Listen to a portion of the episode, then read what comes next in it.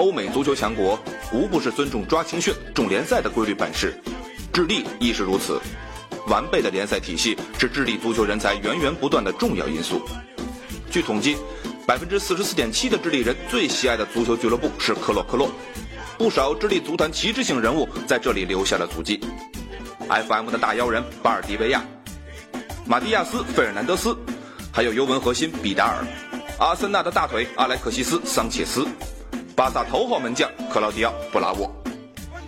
从经济上看，2014年智利人均 GDP 达到了2万3165美元，位于拉美国家前列。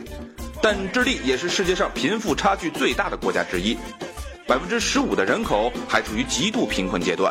像桑切斯、比达尔都是来自贫困家庭的孩子。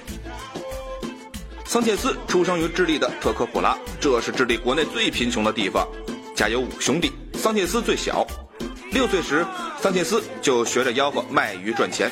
小时候的他不得不在街头卖艺。桑切斯十五岁才进入科布雷洛青训。二零零六年，乌迪内斯花了区区一百七十万欧元签下了他。十九岁不到的桑切斯就来到了欧洲闯荡，经历了乌迪内斯、巴萨，最终成为了阿森纳的超级大腿。智利足球的另一张王牌比达尔也和桑切斯有着同样的经历。在贫民区踢球的比达尔性格狂野，人们形容他恨不得吃掉球场。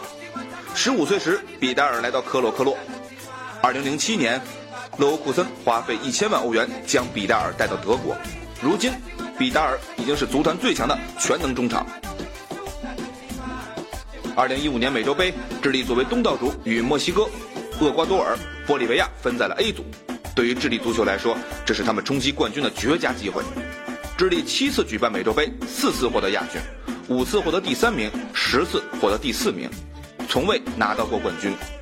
六月份，桑切斯、比达尔领衔的智利军团将和梅西的阿根廷、内马尔的巴西、苏亚雷斯的乌拉圭、小豌豆的墨西哥，以及这一罗的哥伦比亚一决高下。